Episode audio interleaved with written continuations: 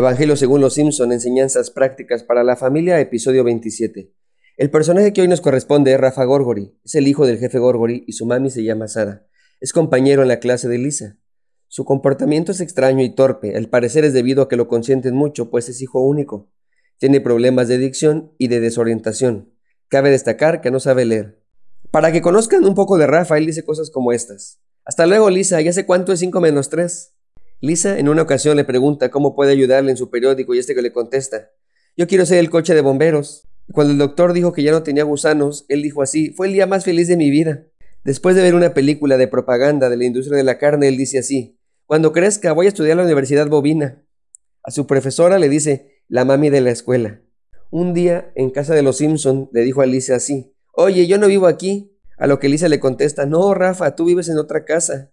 Y él se va haciendo gestos como si fuera dentro de un tren y dice, chu, chu, chu, y se va. Al parecer, lo que el autor de la serie trata de reflejar en este niño son problemas de afectividad y de sobreprotección. Asimismo, tiene un problema de disfunción sensorial, con un cuadro psicológico que se asemeja al autismo, tal vez síndrome de Asperger, cuyos actos que él le parecen correctos en su mundo interior son extraños y extravagantes para todos los demás que le rodean.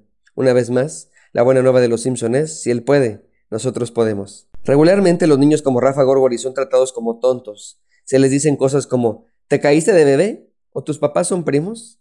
Es muy común que estigmaticemos a los demás y muy frecuentemente esto comienza en casa. Estropeamos su identidad. Decimos cosas como estas. Mírate cómo estás, estás hecho un cerdo. Ay, hijito, me saliste muy negrito. No te preocupes, ya sabía que no ibas a poder. No te preocupes, Sabía que no podía confiar en ti. Eres un burro, eres un inútil que no sirve para nada. Yo te quiero aunque seas feo. ¿Eres tonto? No tengo que repetirte varias veces lo mismo. ¿Me desesperas? ¿Qué no entiendes? Ni lo intentes, no vas a poder. Ah, ya sabes cómo es tu papá, siempre lo descompone más. No puede ser que a tu edad no sepas escribir o leer. ¿Estás mal de la cabeza? Para hacer algo así debería estar enfermo. ¿Estás loco? ¿Eres tóxico? ¿Eres una floja? ¿Eres un cobarde? Con estas frases y otras más, provocamos la deshumanización, logramos que se sientan amenazados y que adquieran aversión hacia los demás, con cada insulto, con cada consejo desalentador, actitud de rechazo, cada vez que ignoramos a las personas, si sobreprotegemos, estamos lastimando severamente a nuestra familia. Ahora bien, yo no creo que estos comentarios se hagan con la intención de lastimar profundamente. Creo que muchas veces se dicen con mucha ligereza y sin pensar. Sin embargo, hay personas que pueden interiorizar los estereotipos o prejuicios y quedan marcados interiormente. El impacto en la familia es muy alto y no siempre es fácil de llevar. Permítame compartirles una historia de un niño lisiado que evidentemente estaba afectada su autoestima.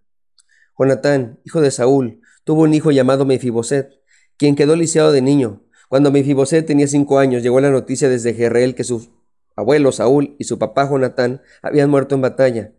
Al enterarse la niñera, Tomó al niño y huyó, pero con el apuro se le cayó y quedó lisiado. Mefiboset sí fue un niño que se cayó desde pequeño y el resultado fue que no podía caminar. Supongo que debió ser difícil, además de que su abuelo estaba muerto y su papá también. Extra todo eso, tuvo que vivir el trauma de estar lisiado por un error de una niñera. No sé cómo fue tratado en casa, pero podemos intuir que nada bien. Él mismo dice de sí mismo que era un perro muerto. Eso significa que él se autopercibe como alguien rechazado, alguien inmundo, alguien que no es digno de vivir. El rey David había sido muy amigo de su padre, así que le había hecho una promesa. Cuando él fuera rey tendría misericordia con sus descendientes. Y David, por amor a Jonatán, aceptó.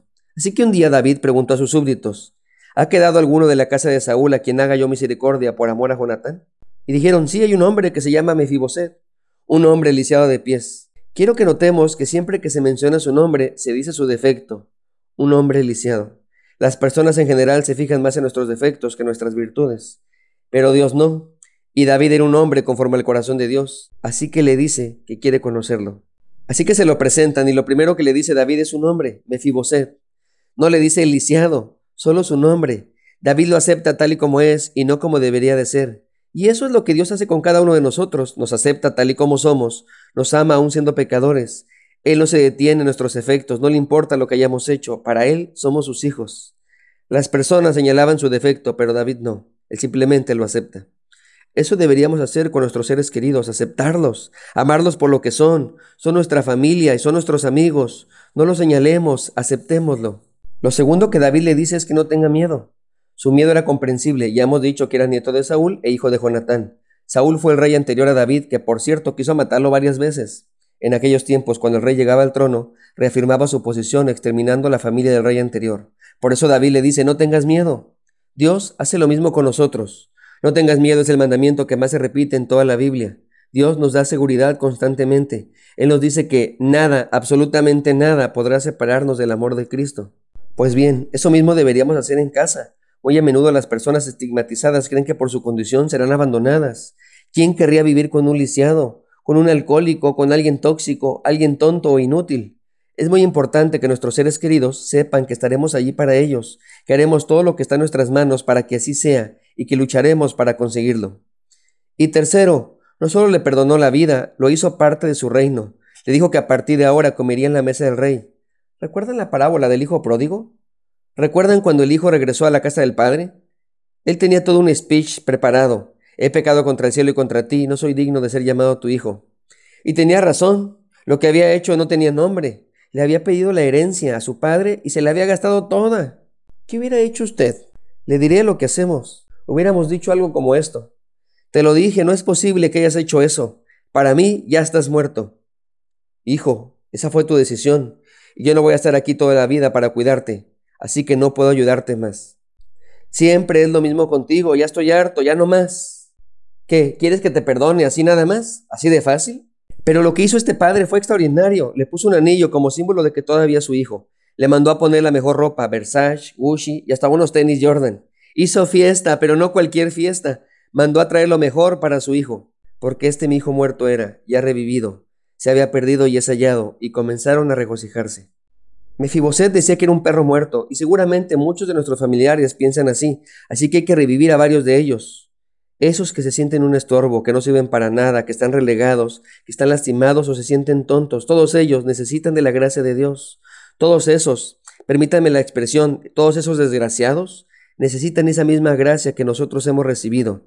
La gracia nunca le ha hecho daño a nadie, la falta de ella sí. Hay cosas que no elegimos en esta vida, el color de la piel, la estatura, las enfermedades, nuestra nacionalidad, nuestra fisionomía. Mi Fiboset no eligió estar deliciado, ni que sus padres murieran. Esa era su vida, eso es lo que le tocó vivir. Pero al igual que todos, podemos elegir recibir la gracia de Dios, podemos elegir otorgar esa misma gracia a nuestra familia, podemos ofrecer seguridad y podemos aceptarle tal y como son.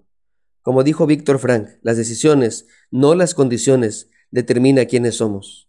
Seamos entonces cristianos en nuestra familia, ellos nos necesitan, enseñémosle lo que Cristo ha hecho a nosotros. Dios le bendiga. Soy el pastor Alex Cunillé y estaría orando por ti.